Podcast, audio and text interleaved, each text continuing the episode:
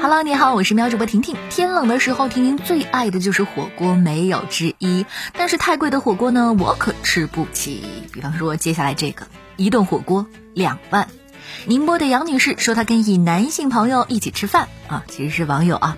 初次见面，选在了宁波最高档的火锅店，点了份日本牛肉就要几千块钱，点了瓶红酒要上万元，甚至是几十万的那种。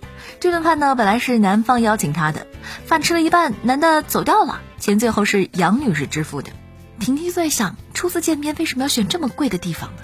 简单吃顿饭不好吗？嗯，婷婷其实想问的是，初次约会你觉得应该是谁来买单呢？男方还是女方？因为染发影响比赛结果，你觉得合理吗？近日，大学女足省赛因为染发球员过多被判负，引发热议。据报道，福州大学多名球员因为头发不是乌黑色而不能出场，最终福州大学不足七人比赛被强制判负。福州大学体育教学研究部一位工作人员回应说：“按照比赛规则，球员不可以染发。”有网友认为，竞技体育还要看在场上的结果。也有网友认为，如果公布规则在先，就应该遵守。北京一大爷四年坐八千次过山车。近日，在北京，七十岁的卢大爷呢，几乎每天都去欢乐谷玩游乐项目。卢大爷办了四年的年卡，园区里的过山车玩了八千多次。大爷说，极速飞车一天最多坐过四十三次，今年总共坐了二千四百次。大爷表示，坐过山车能够去病，得多坐。网友震惊的表示：“这次数比我坐地铁的次数都还要多呀！”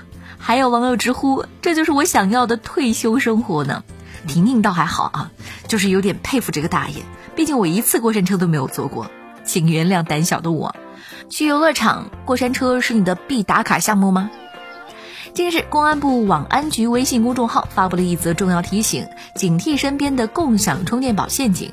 警方表示，你常使用的共享充电宝可能被植入木马程序，一旦插入手机，可能会盗取你的个人隐私信息，包括通讯录、照片、视频等等。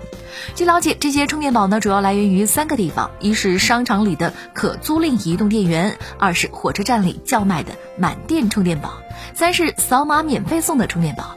警方提醒：连接移动电源时，如果弹出“是否信任”提示，请保持警惕。年纪越大，就越想脱单吗？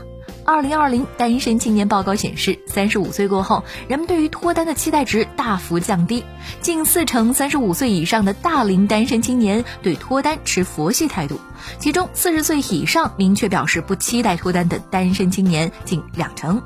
那你对脱单有执念吗？你认同年龄越大对脱单越佛系吗？那好了，今天喵学们就这样，我是婷婷，明天见喽，拜拜。